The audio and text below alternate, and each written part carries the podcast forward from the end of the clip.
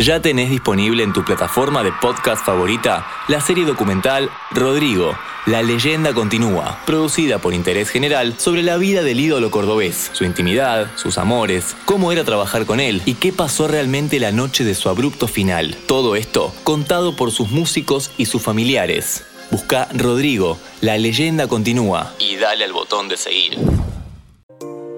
El invierno es el periodo de mayor consumo energético del año en Argentina. Gastamos mucho más gas y más luz que el resto de las estaciones, así que en los próximos 5 minutos te damos 10 consejos para ahorrar energía y cuidar el bolsillo. Alta tensión. Hola, ¿cómo va? Estás escuchando Alta Tensión, el podcast de interés general sobre energía. Con el invierno prendemos las estufas o el aire frío o calor y si no nos medimos un poco, las facturas nos pueden pegar duro. En invierno los hogares argentinos consumen más energía que nunca. Gastamos casi tanta electricidad como en verano y a eso se suma el pico máximo de consumo de gas. La calefacción es el mayor consumo de energía en el hogar y el segundo es el agua caliente. Además, como en invierno se acortan las horas de luz, tenemos más tiempo prendidas las luces y también los televisores y otros aparatos eléctricos porque estamos más tiempo adentro. Teniendo en cuenta esto, la gente del Comité Argentino del Consejo Mundial de Energía armó una guía de consejos prácticos para ahorrar energía en el invierno. Algunos son bastante obvios y otros no tanto, así que presta atención porque te pueden ser útiles.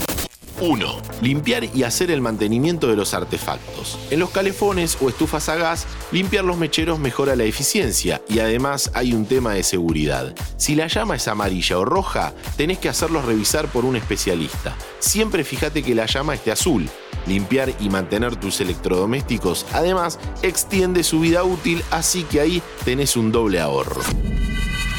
2. Concentra la calefacción solo en los ambientes habitados. Si no estás en tu cuarto, apaga la calefacción ahí. Y además, cerrar las puertas de cada ambiente ayuda a mantener la temperatura. Para renovar el aire de un ambiente, alcanza con abrir una ventana 5 o 10 minutos.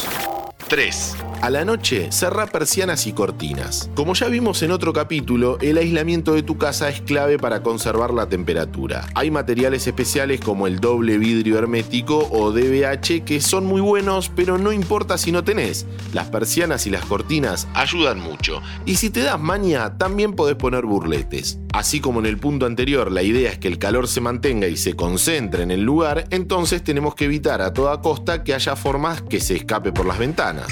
4. Si vas a renovar los artefactos, elegí los más eficientes. En Argentina es obligatorio el etiquetado de eficiencia. Y si bien quizás los de categoría A o A pueden ser más caros, terminas ahorrando energía. Fíjate cuando vayas a comprar la etiqueta que viene pegada.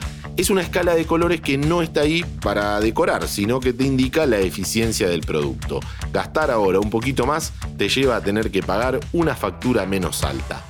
5. Moderar la temperatura. Esto es bastante obvio, pero bajar aunque sea un grado el termostato baja muchísimo el consumo. Según algunos estudios, hasta el 10 o 20%. La idea es que no te tengas una campera de abrigo dentro de tu casa, pero tampoco hace falta que andes con lentes de sol y bronceador. 6. Tapar las ollas al cocinar. Este consejo sirve para todas las estaciones. La tapa de la olla acelera el tiempo de cocción y por ende sirve para ahorrar energía. Calentar el agua en una pava eléctrica también es útil. Ojalá no hayas perdido todas las tapas de las cacerolas que compraste. 7. No abras el horno innecesariamente. Igual que con las ollas, la puerta del horno conserva la temperatura.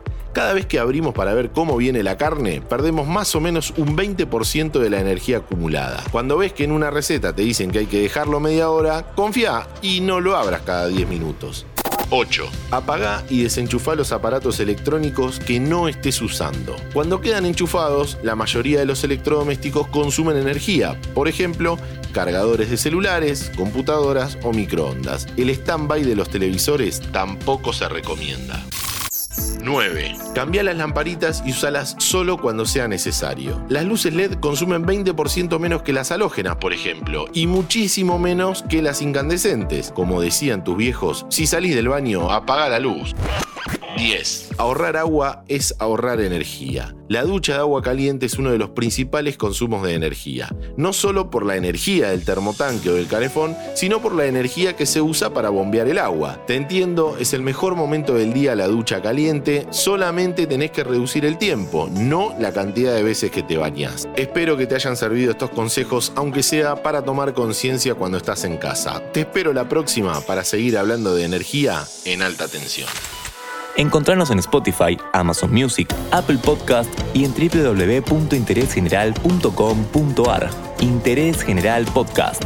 Desde el 2020, el único podcast que te acompaña todos los días en tu rutina diaria.